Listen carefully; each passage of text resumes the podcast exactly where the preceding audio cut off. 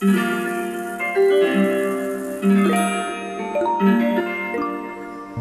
空に月が見えない。暗く静まり返った時。新しい月の始まりの日。今宵は新月です。こんにちは中里園子です。山口彫子です。日々を無理なく心地よく自然のリズムに寄り添い過ごすためのヒントをお届けするムーンテイルズ新月を迎えて旧暦の二月目如月に入りました。如月は現代のカレンダーだと今年は新月の今日3月3日から次の月の新月の前日3月31日までにあたります。如月の新月の頃に届くようにホリスティックジャーニーに参加されている皆さんにムーンボックスをお送りしたんですけれど今月はどんなものですか？はい今年が1年目の方には季節を感じる手仕事を体験してもらうためにレモンシロップを作るキットをお送りしました終盤に差し掛かってはいるんですけれども冬が旬の国産のレモンの皮と果汁とローハニーで作る自家製のシロップはとっても簡単なんですけれども格別な美味しさです。新鮮で美味しい国産のレモンが手に入る季節ならではの手仕事なんですけれども特に春先は酸味のあるものが美味しく感じますよね、うん去年もムーンボックスでお届けしたんですけれども、うん、手仕事数ある手仕事の中でもレモンシロップは人気が高かったですよね、はい、気に入って何度も作ったという方もいらしたみたいです。ホリスティックジャーニーでお伝えしている季節の手仕事というものはとにかく簡単ですぐに作れることとあと季節を感じるということを大切にしています。短い時間でも素材を触れて香りを吸い込んで色彩や質感を目で楽しむということで五感を通して体が季節に順応する手助けをしてくれます。はい月替わりでフレーバーを変えているプラーナ甘酒という自家製の甘酒ドリンクは今月は国産ネーブルとカルダモンをブレンドしました。その他に季節のお茶と魅惑のバスソルトスムージーにも使えるこだわりの柑橘などをムーンボックスでお届けしています。ホリスティックジャーニー1年目と2年目の方それぞれの気分にぴったりしっくりきてワクワクしてもらえるものを少しずつ内容を変えてお送りしています、うん。の春爛漫という感じのセットになってきましたよね。このムーンボックスで何をお送りするかということは毎月考えているんですけれど、うん、私たちにとってもとても幸せな時間ですよね自分たちの心が踊るものを思いついたり出会えた時にはこれを何としてでも旅の仲間に届けたいな、うん、嬉しいって思ってほしいなと思ってあの今まで知らなかった扉を一緒に開けているということをしたいなというふうに思っています。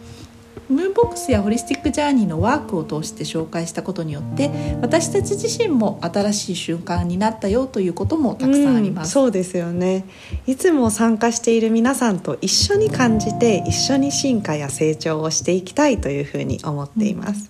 うん、如月というのはどんな月ですか？はい。調べてみたんですけれどもまだ寒い季節なので一度暖かくなって脱いだ衣を寒さがぶり返してきてさらに重ねて着るみたいな由来が書かれていたんですけれども 面白いなと思ったんですけどなんか少しこじつけっぽいような気がするなっていうふうに思ってしまいました。確かに、まあ、実際に一番寒さが辛く感じる月というのはもう過ぎたし、うん、春分の頃にはかなり春らしさを感じてそして皆さんお楽しみのお花見の季節もやってきますよね。ね暦の由来っていうのは諸説あるのでいろいろな意味合いが重なり合っているのだとは思うんですけれどももう少し調べてみたところ如月の「女に口という漢字なんですけれどもこの漢字には従うという意味があって自然界に春が訪れるとともにさまざまなものがそれに従い動き始めるというような意味も含まれているっていうふうに書かれてい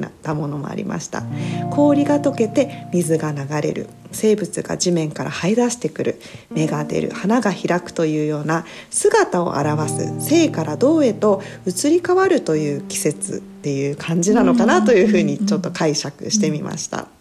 どの季節にももちろん移り変わりというものはあるんですけれど冬から春への移行というのは、うん、やはり見た目にも体感としても鮮烈というか、うね、ドラマチックに変化していく季節ですよね。如月の今月はどんなことにフォーカスしますか？如月は私たちも季節に従うことを意識してみたいなというふうに思います。生から動へと移り変わるというふうに言ったんですけれどもいきなり元気よく活発に動き出すっていうことは難しいし、まあ、まだ無理は禁物だなっていうふうに思うんですね。緩めて緩めて巡らせるということに意識を向けたいというふうに思います、自然を見ていても緩みながらゆっくりと移り変わっていく。ていることがわかるんですね。寒さが和らいでくるとまず冷えて乾いていた大地地面がこう温まって少しこう湿って濡れて湿り気を帯びてくる。そして太陽の光が差すとその湿気が地面から立ち上って暖かい空気の中に潤いを感じ始めますよね。植物もそれに伴いほころんで目には見えないけれど空気中には、まあ、花粉も含めいろいろなものがこう放出されて舞い始めるという感じの季節ですよね。この緩めて巡らせるというふうなことには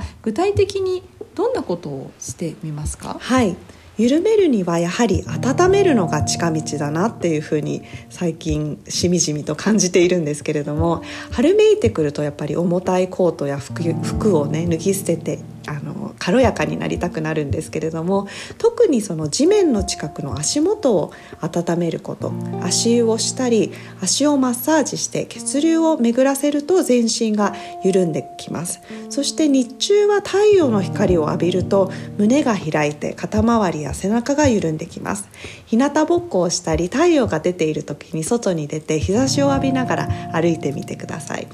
そして巡らせるということについては春先の湿気や水分は滞ると冷えてしまうので巡らせるためには水をたくさん飲んで循環させて外に出すということそして水分たっぷりのフルーツなど食事もフレッシュな潤うものを意識的に増やすさらに動いて汗をかくなどあの水分を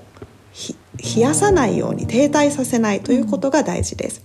体の力を抜くのが難しいっていう人もいるんですけれどもちょっと激しめの運動をした後に横になって体を休めると自然と力が抜ける感覚が分かりやすいというふうに思います。うんあの今のお話を伺ってて思ったことが、うん、先ほどその如月っていうのは季節がこう先行して従うっていうふうなことをお話あったじゃないですか。はい、そのあのニュアンスっていうのがすごいわかるなと思いました、うん、この春という季節はちょっとこうそういうふうな巡らせるということをやると後からこう効果がついてくるっていう時間差っていうのを感じる季節でもあるなと思うんですよね。うん、そうですね。すごくそれわかります、うん、なんかお外は暖かいのに建物はまだ寒いみたいな、うん、そういう感覚とも似てるかもしれないですよね。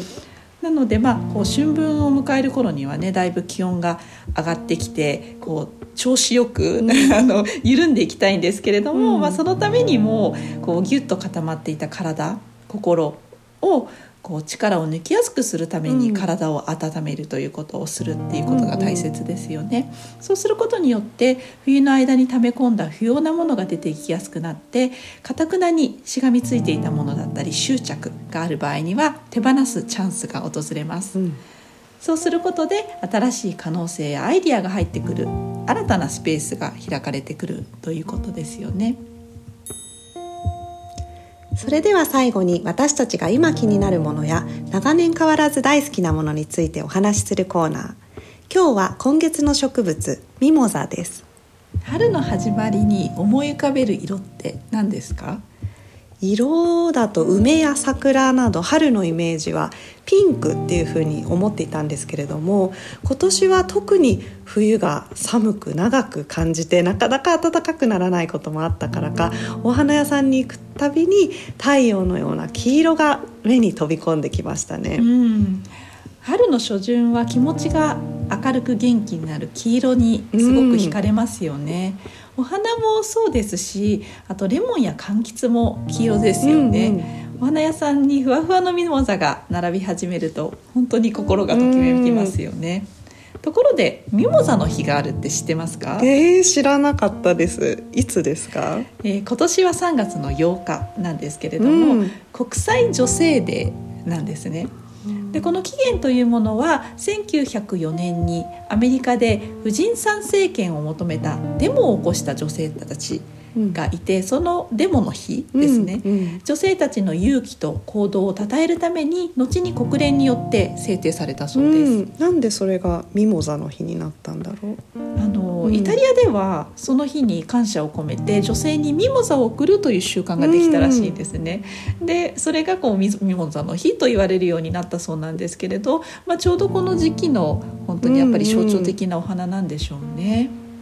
ヨーロッパでも黄色い花は厳しい冬が終わり暖かい春を知ら知らせるという幸せの象徴で本当あのヨーロッパすごくこう特徴的に春になると黄色い蓮魚だったりとかね、咲くっていうのあるんですけれどこのミモザもその代表的なお花なんでしょうね。偶然にも今月のムーンボックスでホリスティックジャーニーに参加している2年目の皆さんにミモザのリースを作る手仕事をお届けしました。リースを作りながら春の訪れを感じるとともにこの同じ時代に生きる女性として心を通わせられていることにほっとしたり元気が出るそんな気持ちも送ることができていたらいいなと思いました。次回のムーンテールズは上弦に焼かないお菓子ロースイーツのお話です。